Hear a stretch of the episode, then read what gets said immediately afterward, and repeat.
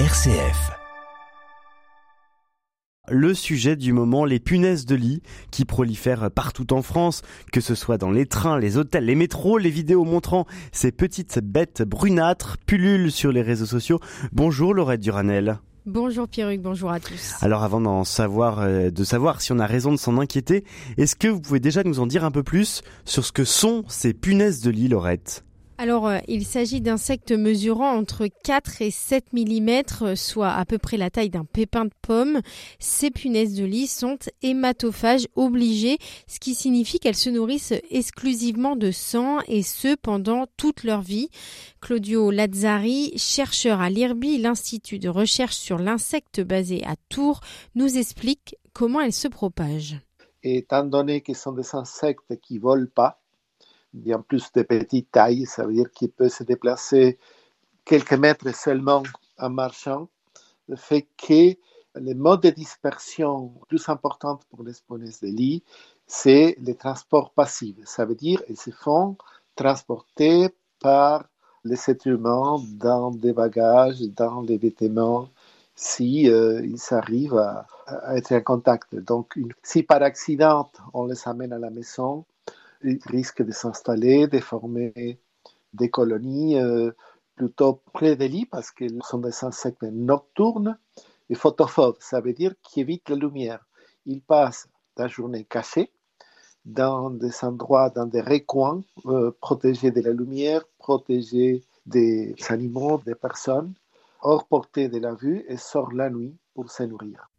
Et si elles avaient presque disparu dans les années 50, elles réapparaissent depuis les années 90. Cela s'explique notamment par la mondialisation, mais pas seulement selon le spécialiste des insectes. Il y a deux phénomènes. Il y a une qui est la mondialisation, l'effet des, déplacements et des événements qui rassemblent les gens un championnat mondial, des grands concerts. Donc, il y a beaucoup de monde qui bouge, qui sont des passages ça facilite leur arrivée. Et il y a aussi un autre phénomène qu'on est en train de constater malheureusement, qui est un phénomène qu'on appelle la résistance aux insecticides.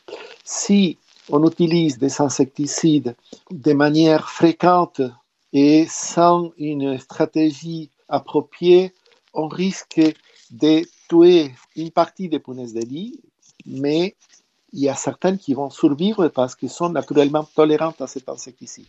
Mais alors, Laurette, est-ce qu'on doit euh, s'inquiéter euh, de cette prolifération? Oui et non.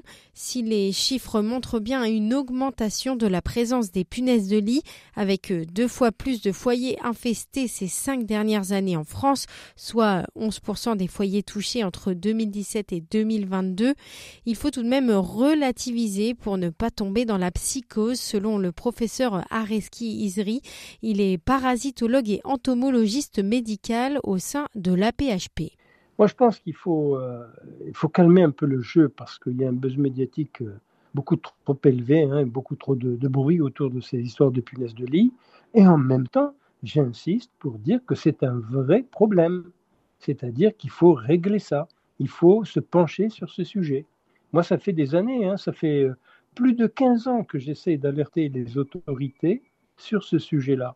On peut même parler euh, de véritables problèmes de santé publique, car même si les punaises de lit ne sont pas vectrices de maladies, leurs piqûres ont des conséquences sur la santé physique, mais aussi mentale, comme l'explique euh, Areski Isri. On a des boutons qui démangent beaucoup, hein. plus il y en a, moins c'est agréable. Et en plus, euh, il y en a qui font des allergies beaucoup plus sévères que d'autres, qui vont avoir des réactions plus graves de type euh, des flictènes, voire des édèmes, un édème de Quink. Hein, vous voyez, ça peut être très méchant, ça peut être même mortel.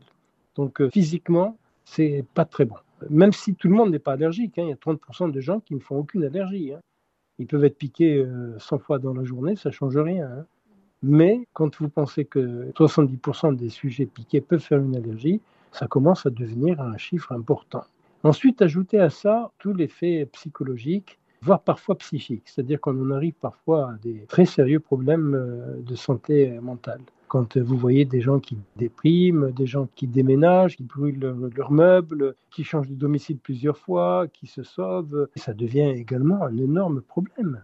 Et comment alors se, se débarrasser de ces petites bêtes, Laurette?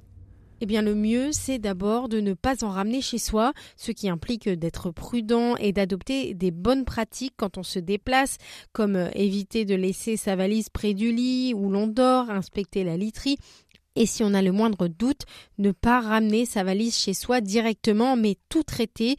Euh, ça veut dire euh, laver au-dessus de 60 degrés ou alors euh, congeler pendant au moins trois jours.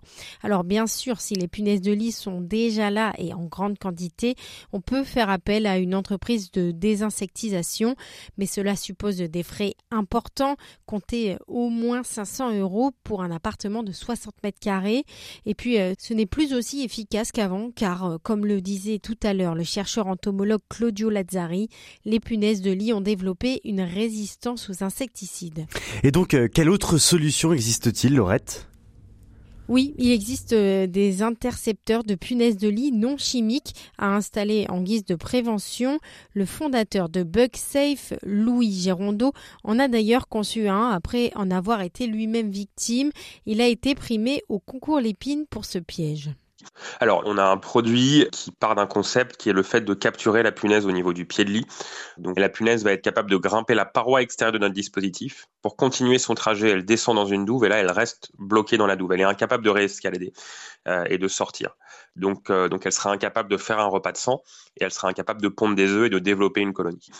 On sait que ça marche parce qu'on a, on a pas mal de littérature scientifique euh, là-dessus. Ça permet de réduire le nombre de nouvelles infestations. On va capturer là où les quelques premières punaises qui s'introduisent dans le logement. Si on capture ces punaises, on évite complètement l'infestation. Et même si on n'est pas capable de les capturer parce qu'elles passent par un autre passage, on va à minima détecter l'infestation très tôt et ça, ça permet de lancer les traitements le plus tôt possible et donc d'éviter d'avoir des cas graves euh, d'infestation. Un dispositif conçu pour être discret et qui promet une réduction par deux du risque d'infestation. Un piège vendu pour 100 euros, bague et pied de lit compris. Je le précise car le prix est réellement le nerf de la guerre quand on sait que le coût pour lutter contre ces punaises de lit est de 866 euros par foyer et de 230 millions d'euros par an à l'échelle nationale.